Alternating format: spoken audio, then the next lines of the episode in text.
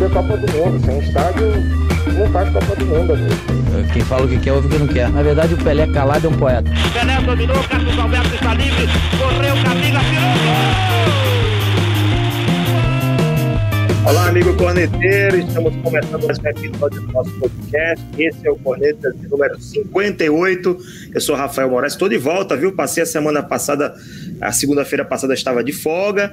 Nosso amigo aqui, nosso corneteiro, nosso corneta CH, Carlos Henrique, está aqui fazendo coraçãozinho na tela, me substituiu com um esplendor. Foi maravilhosa a apresentação dele, conduziu muito bem o debate com o PV, Paulo Vitor, e com o convidado, Ícaro.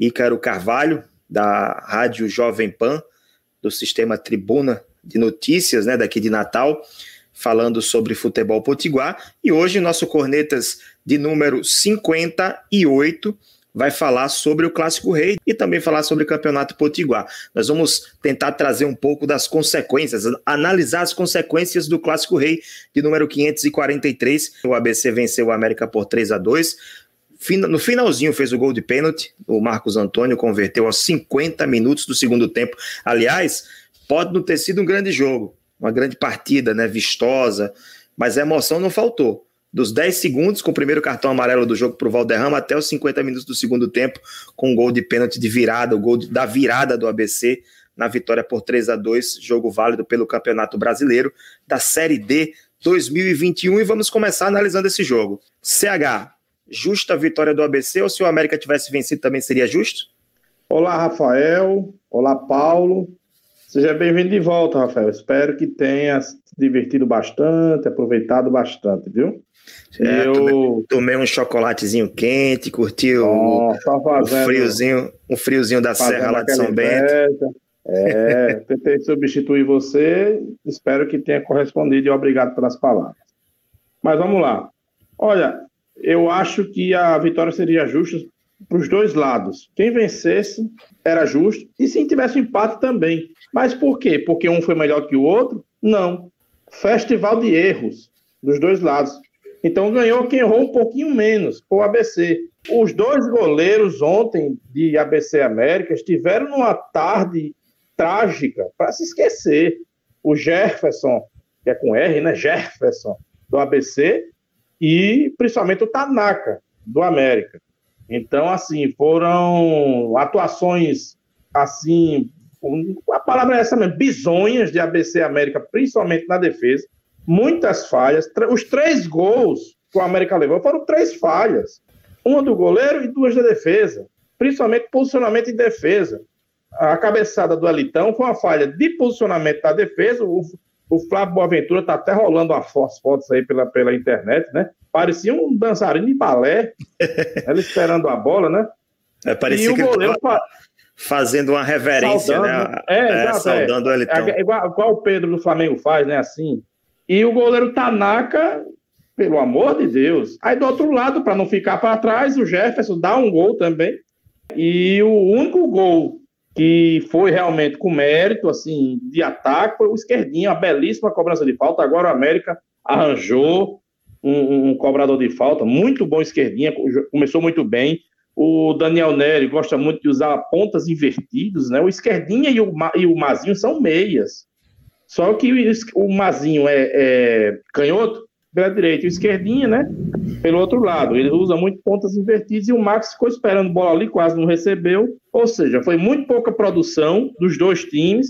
Eu acho que o América tem, individualmente falando, melhores jogadores, individualmente falando, mas o ABC tem um pouco mais de conjunto. Ganhou quem errou menos, que foi o ABC. Então, na minha visão, a vitória é justa, porque foi um show de horrores ontem, erros defensivos assim, inomináveis, Aí venceu o que teve um pouquinho mais de competência que o ABC. Deixa eu mandar um alô aqui para quem está nos acompanhando já. O Ítalo, Cauã já mandou mensagem logo cedo aqui. Josenildo Cunha sempre presente. O Klebson, Klebson Faustino, inclusive, falou aqui que muito cedo para demitir Daniel Neri e possivelmente o Tanaka. É, não, não tenho essa informação ainda da, da de demissão né, da, do, do, Tanaka, mas o Daniel Neri já foi demitido, a gente vai falar sobre isso daqui a pouco. Mas antes, PV, seja bem-vindo ao episódio de número 58 do nosso Cornetas. O América fez sete alterações em relação ao time que estava jogando com o Daniel Neri, que jogou as duas primeiras rodadas da Série D. Uma delas foi o Tanaka. Samuel Pires, na sua ótica, ele cometeu algum erro, alguma falha grave a ponto de ser reserva do América? Olá, Rafael, CH, a todos que estão aí nos assistindo. Então, Rafael, na minha opinião, eu acho que ele se precipitou nessa troca do Samuel, né? Porque se a gente parar para lembrar o jogo contra o Campinense, né, que saiu 3 a 0 para o Campinense, apesar do Samuel ter tomado três gols, toda o, todo o sistema defensivo falhou e o Samuel ainda evitou que uma goleada for, que a goleada fosse maior, né? Se a gente lembrar do segundo tempo do, daquele jogo, o Campinense teve mais umas três, quatro chances e o Samuel conseguiu fazer a defesa e evitar esses gols. Então, assim, parando para ver, o Samuel, acredito que, que foi precipitado essa troca pelo Tanaka, chegando naquela semana, né? E, e já ir para um clássico, né? Muitas mudanças, como você falou, cerca de seis, sete mudanças, foram muitas mudanças no, no, na equipe. Né, e isso gera uma, uma, questão de desentrosamento, uma questão que o, eu, até, eu até brincava é, antes do jogo e algum, algum, com alguns amigos e eu falava, ou o América surpreende ou ele toma uma goleada, porque uma troca é, é bastante de jogadores assim é bem complicado, né, de se adaptar. Mas aí a gente vai para o jogo e, e vê que o jogo acabou se tornando um pouco mais equilibrado, né? O jogo foi até mais equilibrado. É, eu acho que eu até comentei com vocês ontem é, é, no, nas nossas conversas que eu achei que o América continuou dando espaços, né, para ali na entrada da área, mas o ABC ele não soube usufruir dessa situação. Ele não conseguiu aproveitar essa entrada da área e aí se tornou um jogo de bola parada. Se eu não me engano, quatro dos cinco gols ontem foram por bolas paradas, foram originados dessa situação. Foram então, isso... os quatro. Só o gol do. O único gol que não foi foi o gol do Valderrama. Isso. Foi o lançamento do Bruno Souza para uma inversão de bola, né, um lançamento para o Levi na linha de fundo. O Levi recuou para o Netinho, o Netinho cruzou na cabeça do Valderrama. Foi o único gol que foi construído com a bola no pé. Pois, Só pois um então. Então... Só Sim. um rapidinho, é, como você bem falou, se o ABC fosse um pouco melhor, o América poderia ter passado um aperto muito maior. Sim. O, a, gente viu um ABC pouco coordenado no ataque, até pelas faltas do Ederson, do Alisson, né? Então o Alan Pedro foi mal ontem, então... Eu diria, América... CH, hum. não é nem que o ABC fosse um pouco melhor, se o ABC estivesse com esses dois jogadores, pelo menos esses dois que de sim, frente sim. que não estavam presentes, naquele, por exemplo, aquele, aqueles três gols que o ABC perdeu no primeiro tempo, né? Um foi o Bruno Souza, Isso. os outros dois foram o primeiro Claudinho, depois Levi. Foi até uma falha talvez da defesa do América lá, também. Talvez a dupla fizesse, justamente. Fizesse esses gols. Sim. E talvez o Elton não falhasse como o Jefferson falhou. Sim, e o Samuel sim, não falhasse como o Tanaka falhou. É, esse sim é muito complicado também, é. né? É difícil você ficar é, com, com como é que chama? É, é, é, tentando pensar num futuro que não aconteceu, né? Mas, enfim, é, foi um jogo muito equilibrado, como o PV falou, 50 e 49% de posse de bola para o ABC, 51 para o América. Olha só. E quando o América estava vencendo por 1x0, foi, teve muita alternância também. Não sei se vocês enxergaram assim também. O América começou bem, fez 1 a 0 logo no início, 7 minutos de jogo. Depois o ABC foi para cima, teve chegou a ter 61% de posse de bola no primeiro tempo. Empatou, o América partiu de novo para o ataque. Aí no segundo tempo o América conseguiu fazer 2 a 1, o ABC foi lá empatou logo em seguida. E aí ficou essa alternância. É lá e cá, lá e cá. Os dois, os dois buscando o ataque. Isso, aqui, isso eu achei muito positivo, que os dois estavam buscando a vitória. E depois, no final, é, aquele gol, eu até falei na, na transmissão, quem acompanhou deve ter percebido. Eu falei no, na reta final, falei: ó, o jogo tá muito morno. Se tiver alguém para ganhar esse jogo, vai ser com bola parada. E foi com bola parada num pênalti. Porque eu comecei a perceber, e aí eu quero a opinião de vocês, que não só, no, não só nesse jogo de ABC América, esse 3 a 2 do ABC, mas a maioria, do, maioria dos jogos em que as equipes trocam as cinco opções que eles têm de, de, de substituições, há uma queda de rendimento. ao invés de melhorar o desempenho da equipe, está acontecendo o contrário, está diminuindo. Acho que está até na hora da FIFA rever isso aí, porque foi, passou, né? Foi naquela época que os, os times estavam parados, precisavam ainda recuperar condição, condição física, ritmo de jogo, mas isso já passou. Esse momento já passou. E eu estou percebendo que quanto mais substituições, me, menos qualidade de jogo a gente está vendo. Que, é que você acha, CH? Concordo, concordo plenamente. Eu acho que é, a questão dos cinco, das cinco mudanças foi útil quando estávamos no auge da pandemia, né? apesar de que no Brasil a gente ainda não saiu desse auge, infelizmente. Né? É muito importante que o, seja revista essa regra. A gente pode, pode ver que no campeonato inglês, times não, é, não quiseram mais usar os cinco jogadores, e sim usar os três. Eu acho que dá uma dinâmica maior, é, faz com que um treinador tenha que mexer certeiramente, tenha que mexer de forma assertiva, correta, e pensar mais, pensar mais, analisar mais, para que ele não possa cometer nenhum erro. Então, eu concordo com você de que já, já deveria ter passado essa questão da, da, das cinco mudanças. Como não pode se mudar regulamento no meio do torneio, vamos ter os cinco jogadores até o fim. Mas que o ano que vem eu acredito que vão voltar os três, que aí sim vai, não vai cair tanto a qualidade dos jogos. Algum jogo ou outro você coloca cinco jogadores e até melhora, porque os caras querem mostrar serviço e tal, mas a maioria realmente, o que a gente tem visto na prática é que com cinco jogadores a, a qualidade cai muito mesmo. É importante lembrar também que nesse clássico o ABC chegou com um time em evolução em crescimento, com bons resultados, com a sequência, apesar dos desfalques, Moacir Júnior já está a, a, desde o início do, do, final do primeiro turno no, no, do estadual, né, comandando o ABC, e o Daniel Nery tinha dois jogos apenas, e trocando o, o pneu do carro com ele em movimento, né, fez sete alterações no time, então, considerando toda essa situação, 3 a 2 foi até um placar, é, é, assim, digamos, uh, não sei nem qual a palavra que eu uso, assim. Se fosse 2 a 2 seria um grande resultado para o América. Tá entendendo o que eu quero dizer? PV, tem uma, um comentário aqui do Clepson Faustino falando o seguinte: o América está mais perdido que o Flávio Boaventura na defesa.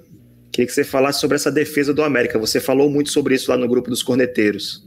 Então, eu até já debati bastante, um pouco, é, é, é bastante hoje essa, essa situação, porque muito se, se ouve falar que, que o América está sem vontade, que está sem alma, que está sem garra, os atletas estão faltando ter gana de, de, de vencer o jogo.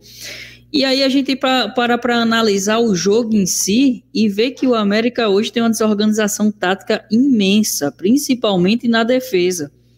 Né?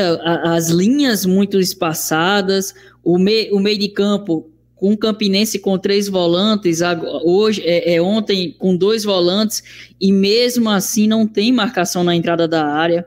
A marcação é muito falha e muitas das vezes está gerando uma, um, um, vamos dizer, uma sobrecarga na linha defensiva. Não estou aqui para defender os atletas, é, é, é, longe disso, mas eu quero, eu quero só enfatizar que existe uma questão coletiva muito maior do que a individual, que está, estava prejudicando o América nessa situação.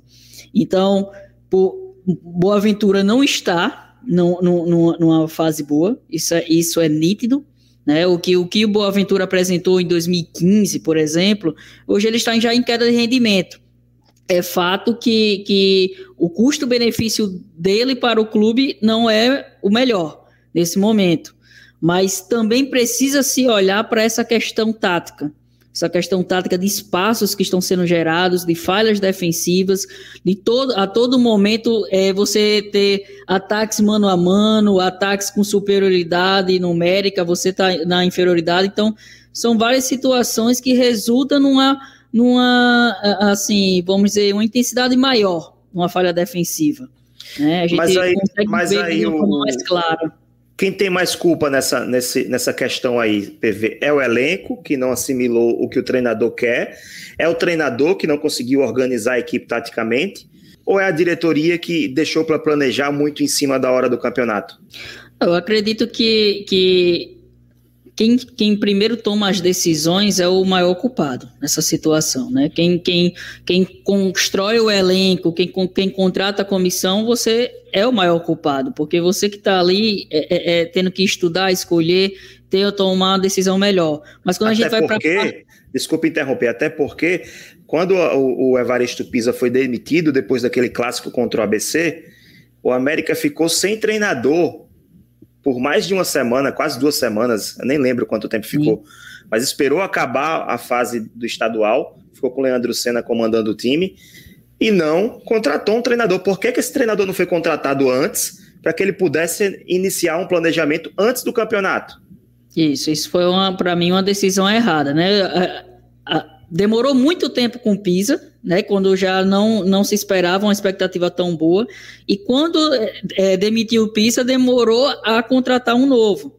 Até ah, estava muito em cima da competição, tava, mas se você já vinha se planejando para ter um novo treinador, você já, de, já deveria estar tá mapeando, estudando um, um, uma melhor contratação e não para acontecer o que aconteceu, você conseguir é, trazer um treinador e três jogos depois você já está mandando embora.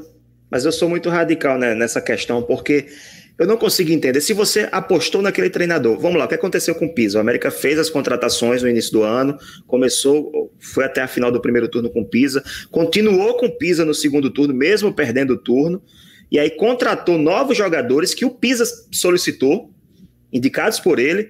Então, se você reforçou a sua equipe com jogadores é, é, que o treinador pediu, por que, que você vai demiti-lo? Se ele não esse... tivesse feito esse, esse, segundo, esse segundo momento de reforço, aí eu defenderia, pô, beleza, pode demitir. Agora, fez um investimento, é como se você estivesse comprando um carro e ao mesmo tempo que você comprou esse carro, você tira todos os pneus, tira o motor e deixa só a carcaça. E aí começa a colocar um motor de outro carro para compensar eu sou muito radical, assim. Não sei se vocês pensam assim, CH. Muitos, muitos, muitos jogadores que estão aí no elenco atual, desses aí, foram indicações do Daniel. E, e tudo isso, é gasto, é custo, é despesa para o é clube. Custo, é, é custo. E assim, eu entendo que ele não estava bem, que a defesa era um calcanhar de Aquiles do time do América, que ele desorganizou muito a questão defensiva do América, mas três jogos eu acho assim, tudo bem, é um tiro curto, a Série D, mas eu acho que só demonstra a falta de planejamento que essa junta diretiva aí do América tá, né, é, é, acontecendo. É, a, qual foi o, o, critério da escolha do Daniel Neri? Grife, porque foi campeão do Sampaio, com o Sampaio Corrêa, campeão pernambucano com o Salgueiro, né? Eu acho que o Daniel Neri fez bom trabalho no Sampaio fez um excelente trabalho no Salgueiro. Eu acho que a questão trivial crucial, melhor dizendo, foi justamente a demora da transição do Everton, do, do, do, do Pisa, né, Varisto Pisa, para o Daniel Neri. No máximo, é, é, é já na próxima partida, o Daniel Neri já era para estar aqui, olhando o elenco, é, analisando as situações, trazendo os jogadores, porque quem sabe ele poderia ter um começo melhor, poderia ajustar melhor o time ao seu, ao seu gosto, mas o que ele pegou foi, é como você bem disse, pegou a América com o bonde andando, o carro rodando, né? Trocar o pneu, jogadores chegando, eles com pouco tempo para treinar e para entrosar. Ele tem uma semana para treinar, ok, mas para entrosar os jogadores, essa mudança de cinco, sete jogadores de um jogo para o outro foi assim um, uma coisa que não tem time que aguente, né? A, a falta de entrosamento. Então, eu acho assim. Eu acho que a demissão dele em termos técnicos, a gente até compreende, mas eu acho que foi um erro a demissão dele com três jogos. Eu acho que ainda daria para esperar um jogo a mais ou outro. Vai pegar o Calcaia agora, que teoricamente o América tem que vencer. Então, acho assim, eu acho que foi um pouco precipitada, justamente pelas contratações que chegaram e pelo pouco tempo do Daniel Neri, né? Então, eu acho que foi mais uma bola fora do América aí. Infelizmente, ele está seguindo a cartilha do fracasso. Tomara que eu queime a língua, mas eu, é, três técnicos em um mês não é para qualquer um, não, viu? PV, para finalizar esse primeiro bloco sobre o Clássico Rei, o ABC 3, América 2, para você, os destaques, né? Os destaques positivos e negativos. Quem foi o melhor, quem foi, quem decepcionou? Olha, o destaque positivo, eu vou até dizer um para cada lado, porque eu acho que dessa vez teve, né? O esquerdinha O Esquerdinha foi uma estreia muito boa, não só pelo gol, mas era, era o cara que tentava construir algo pelo América. Eu acredito que ele tenha sido o melhor do, do, do, do América. E eu gostei do Valderrama. Eu gostei do Valderrama pelo lado do ABC.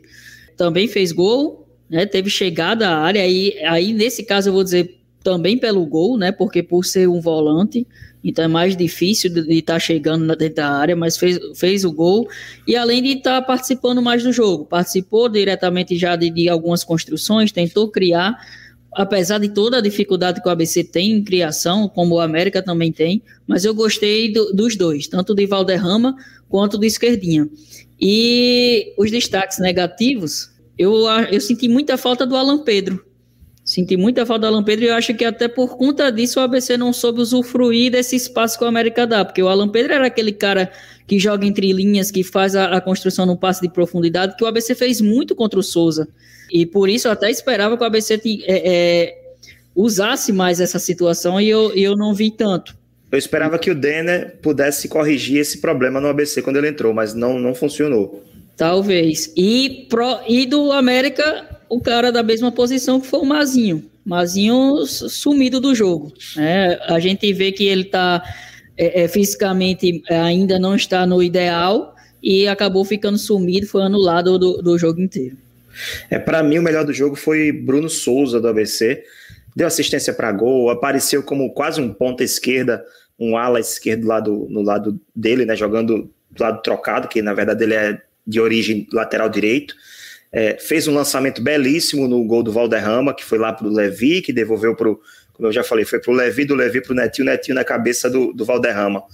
Gostei da atuação do, do Bruno Souza. É, já deu duas assistências para gols no ABC, uma contra o, no jogo do Souza e outra nesse jogo do América. É, gostei também da atuação do Netinho no segundo tempo. Participou dos dois gols do ABC no segundo tempo. Uma dando assistência no cruzamento e a outra ele cruzou a bola que o Alan Pedro sofreu o pênalti. Negativamente eu concordo com você. O Alan Pedro é, ele não não deu a das graças nesse jogo. Apareceu muito pouco. Quando apareceu errou errou mais do que acertou. Claro, o Jefferson também, né, pela falha, a gente tem que lembrar também negativamente. Do lado do América, eu concordo que o Esquerdinha foi o, grande articulador desse time do América, o cara que buscava jogo lá na frente, né, tentando é, construir as jogadas ofensivas do América. O gol também, bateu outras faltas muito bem também. O Everton Heleno entrou e também bateu algumas faltas bem. Aliás, o Everton Heleno não deveria ser banco desse time do América. E eu vou dizer que negativamente o, o sistema defensivo do América o goleiro, os dois zagueiros, porque o Érico falhou duas, duas vezes, né? No pênalti e naquele segundo gol do gol do Valderrama. O Boaventura também falhou no gol do Valderrama. O Tanaka falhou no gol do Elitão. E o Judson ficou numa fogueira, né? Ele é volante, foi jogar na lateral direita, sofreu muito com as investidas do ABC pela esquerda. E para mim foi uma, assim, não sei se foi por conta do Judson, mas o América, o lado, o setor direito do América estava muito vulnerável. E o ABC aproveitou muito bem esse espaço. É tanto que o ABC normalmente ataca muito mais pela direita com o Netinho. E nesse jogo ele apareceu muito mais pela esquerda. CH, seus destaques. Só, só antes de CH falar, Rafael, só para complementar, eu acabei nem falando dos goleiros, porque eu, eu, eu acreditei assim: vou pegar alguém mais que eu espero uma expectativa bem maior e que não deu, né? Que era o Alan Pedro e o Mazinho. Mas você lembrou muito bem dos goleiros, dois goleiros foram os piores da partida mesmo, né? Se a gente não criar expectativa, foram muito abaixo, muito abaixo. CH. Então, eu concordo com tudo que vocês falaram. Eu, no, no lado do ABC, eu gostei muito do Marco Antônio. O Marcos Antônio ele vem subindo um pouco de produção, ainda não é um jogador cerebral, aquele cara que vai resolver a partida, mas ele bate muito bem na bola, é um cara que se doa muito, é um cara que está ali na marcação, chega forte e está melhorando, está melhorando aos pouquinhos e ajudando o ABC de alguma forma. Mas sem dúvida nenhuma, o meu destaque vai ficar para o Netinho. O Netinho, como eu venho falando há vários programas, há vários é, podcasts, que ele vem subindo de produção, vem ajudando muito o ABC, já foram mais duas assistências, o cara vai é, é, é, avança muito pela ponta direita. Então, acho que no ABC, o Netinho, como já bem explicou aí o Rafael, é, para mim, o destaque do ABC e uma menção muito honrosa ao Bruno Souza, que também vem subindo, vem subindo de produção, muito bom. O Valderrama também pode ser lembrado, mas para mim o Netinho foi o principal. O destaque negativo, o goleiro. É, tudo bem, o Alan Pedro, a gente espera muito dele, mas eu, eu sempre olho o pior. O pior foi o goleiro. O goleiro do ABC ontem, sinceramente, deu dor de cabeça no ABCdista, viu? É, também não, não, gostei muito ali do, do, do, setor de defesa, um pouquinho é, é, falhou, né, um pouquinho em algumas ocasiões, mas o goleiro foi o prêmio mesmo, estandarte da miséria. Já no América, concordo Estandarte com o PV, de quê? estandarte da miséria. Estandarte da miséria. Ah, nunca é. tinha ouvido falar disso. É, é, é a, a, rádio lá de Maceió, a M1020. Um abraço para o grande Luciano Costa, a, que ele usa o pior e o, e o, melhor do jogo, o destaque e o estandarte da miséria. É, e o, no América, o destaque eu fico com Esquerdinha. Gostei muito do Esquerdinha, uma estreia muito boa. Se sobressaiu totalmente ali do, do, do, dos demais. Né? O time do América, como um todo, não, não foi bem pelo contrário, mas o Esquerdinha, quando tentou alguma coisa assim um pouco mais, mas também no lado do América eu vou ficar com o setor defensivo como um todo. Do goleiro aos dois laterais e o, tirando um pouquinho o Jutsu, tudo bem, ali improvisado, mas ele teve, teve participação. E os dois zagueiros, pelo amor de Deus, Elton e Flávio Boaventura estavam de brincadeira ontem no jogo, só pode, né? Então, assim, eu acho que goleiro, Defesa do América, o destaque negativo, e no ABC, o goleiraço lá que também deu dor de cabeça para tudo. Ok, final do nosso primeiro tempo, vamos para nossa corneta aleatória.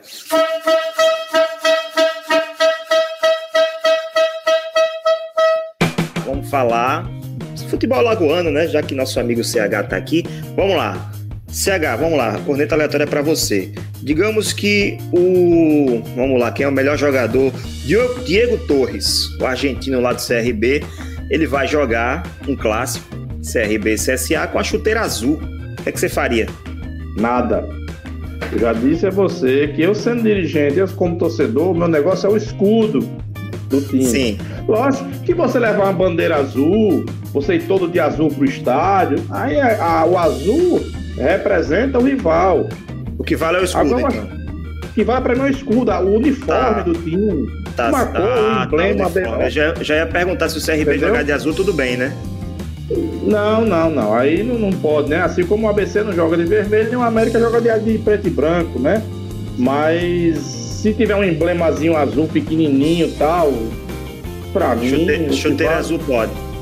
Esses, ne esses negócios de chuteira, imagina o América é. sem jogador poder usar a chuteira preta. Já pensou? É. é. verdade. Já pensou um negócio desse? Pois é, todo mundo de chuteira vermelha, branca. Mas, mas, mas no, caso do, no caso do ABC, se aparecer algum jogador de chuteira vermelha, eu acho que vão, vai ter gente chiando. Como aconteceu com, com, com o Jô, né? Foi com o Jô que aconteceu é, isso. Sim. É uma bobagem sem tamanho. Jogaram pra torcida totalmente. Jogaram o Jô na fogueira.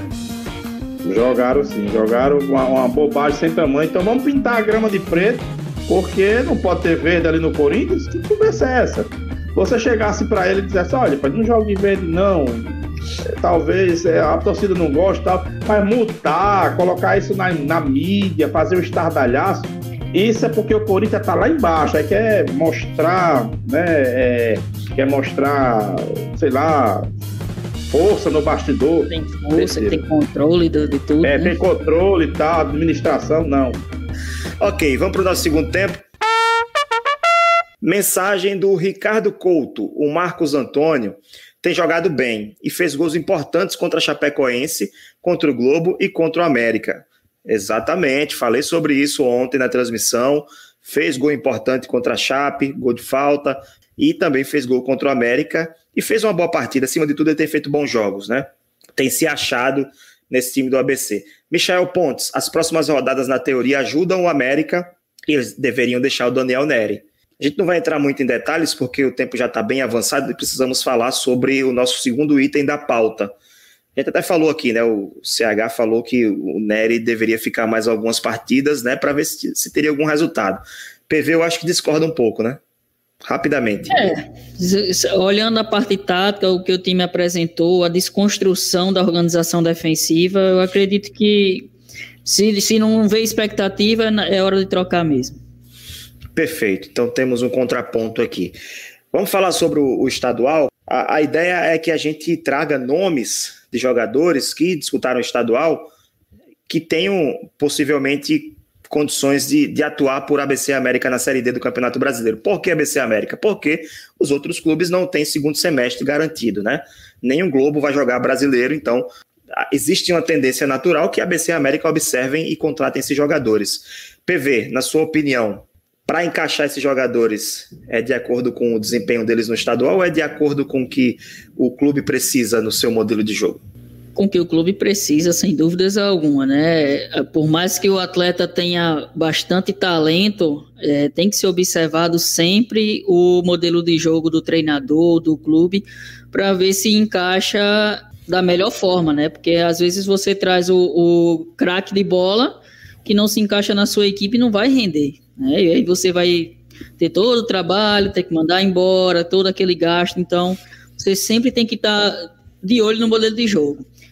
Hoje, para hoje, ficou até um pouco mais difícil, né? Porque agora o América está sem treinador. A gente não sabe como é que é o modelo de jogo do treinador, vai ficar mais difícil de, de comentar. Mas o ABC a gente já consegue ter uma ideia de quem, qual atleta pode encaixar ou não.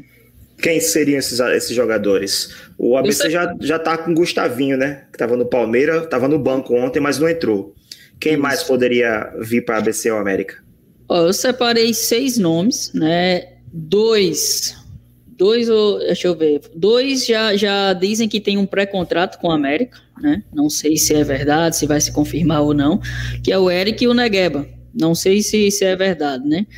Mas assim, os dois, para mim, se encaixam tanto em América quanto em ABC. Vou analisar é, com a América com Daniel Neri, tá? Então, para mim, se encaixa em ambos os times. Negueba é, seria, seria o substituto do Alan Pedro, né? No ABC, sim. Ou talvez até caísse um pouco pelos lados. Mas eu acredito que seria mais do Alan Pedro, porque o Moacir ele gosta mais do, dos pontas rápidos, né? Os pontas Isso. que tem uma transição mais aguda. Então o Negueba teria que vir mais para o meio para fazer o trabalho de passe em profundidade. Já no América, ele poderia encaixar mais do lado, porque você ponto invertido, ele consegue fazer essa jogada de entrar por dentro e fazer o lançamento. Então já é uma situação diferente, né? A gente já consegue ver que se encaixa nos dois times, mas em funções diferentes. Já o Eric, para mim, encaixa no, em, perfeitamente em qualquer região ali, porque ele, ele é muito polivalente, o Eric. Né? Ele joga de volante, segundo volante, ele joga de ponta, ele joga de meia, até de centroavante ele já fez, se eu não me engano, com o Luizinho no Globo logo, desde o, logo no início do, do, da carreira dele. Então, assim, o Eric é, para mim, uma das principais contratações que qualquer um desses times pudesse fazer aqui dentro do estado. Seriam, esse, assim, dois nomes importantes, mas o Eric eu colocaria acima. O, o restante eu, coloca, eu coloquei assim, é, opções. Seriam opções interessantes que se destacaram. O Pedro Paulo, goleiro do Globo, seria uma opção. Né? Ele, ele para mim, defende é, é, melhor goleiro do que os dois que agarraram no jogo.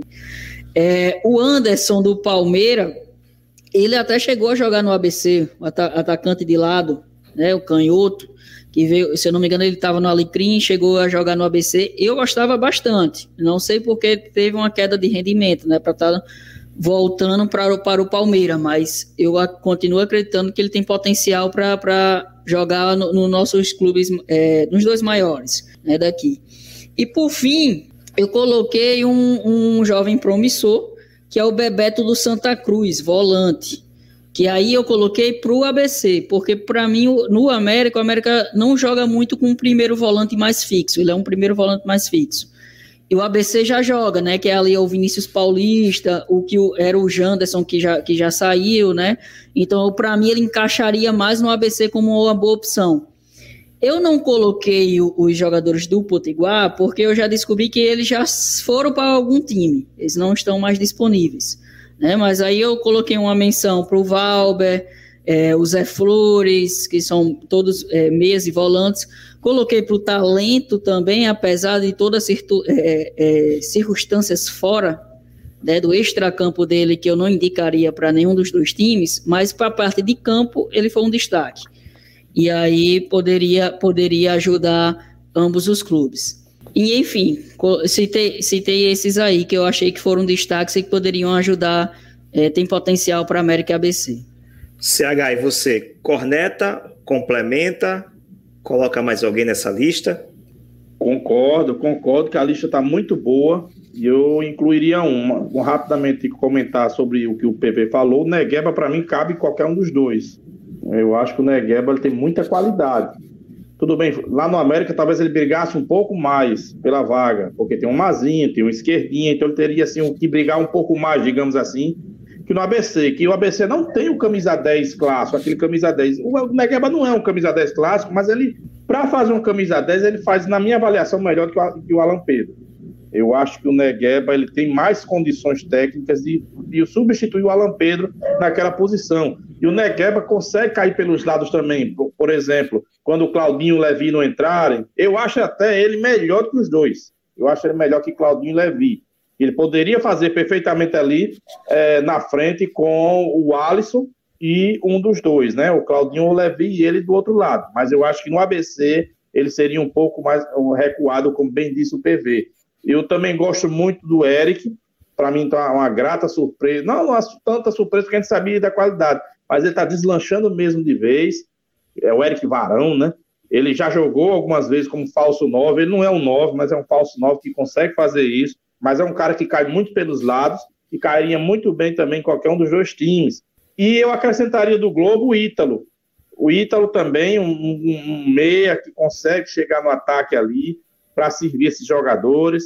E tem o Cleiton também, que é um, um, jogador de ataque que eu acho que poderia estar tá também, principalmente no América, que praticamente só tem um Max de atacante ali de, de área, de frente, e, e o Cleiton é esse jogador que consegue ficar um pouco mais na área. Então, eu acho interessante acrescentar esse jogador, ou esses dois jogadores, o Ítalo e o, o Cleiton. E o Bebeto também, é, como o PV falou, é, a gente não combinou, não, viu? A gente não combinou, tá aqui anotado. Tá, tá aqui anotado.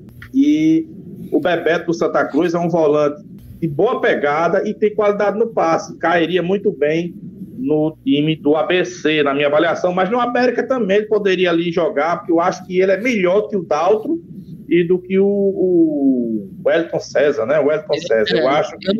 É. Eu não coloquei ele no América, CH, porque para mim o, sim, tem sim, um Juninho claro. na base que é já, já, tá ali querendo, tipo, ele a vaga era para ser dele, né, mas é. não, tem, tem Guedes também, né? Opção. Ainda tem, tem Guedes. Guedes. O Guedes é o titular. Mas assim, e... o Bebeto no América, ele iria brigar pela vaga. E no Sim. ABC ele teria, entre aspas, um pouco mais de facilidade de se encaixar no time titular. Então, esses meus os nomes que eu citei aí, incluindo só o Ítalo, e o Cleiton do Globo. Como você eu disse, acho... a gente não combinou, eu, eu, eu pulei o Cleiton. O Cleiton está aqui na minha lista também. Eu acabei tá olhando e não vendo o nome dele novamente, mas ele está aqui também para ambos os clubes, mas principalmente também seria para o América. Que na verdade é Clayton, né? O, é, nome Clayton. dele se pronuncia Clayton. O Clayton, eu também colocaria ele é, tanto no ABC como no América. O América hoje tem Max.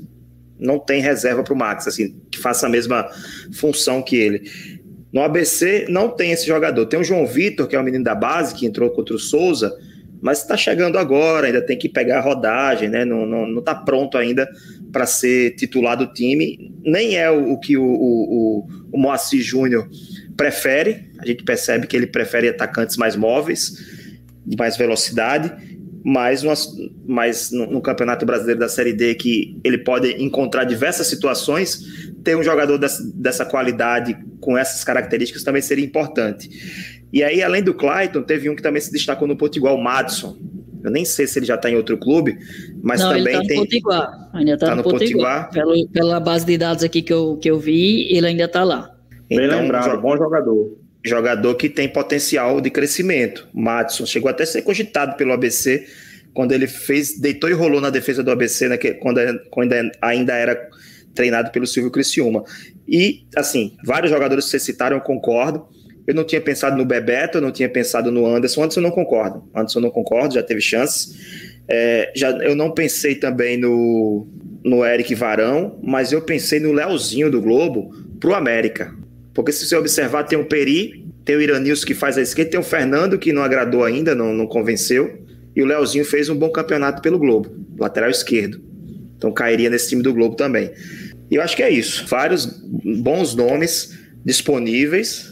Agora tem que ver se, se, se o Globo vai liberar, né? O Globo, os outros talvez seja mais, mais simples. O Negueba, mas... o Negueba é, é, jogo duro. Já, eu, como eu tenho alguma conversa com os bastidores do CRB, o CRB já tentou conversar sobre o Negueba, só que a pedida do Marconi é meio pesada. Então não sei se, se o CRB não consegue, eu acho hoje o patamar financeiro do CRB está acima do América.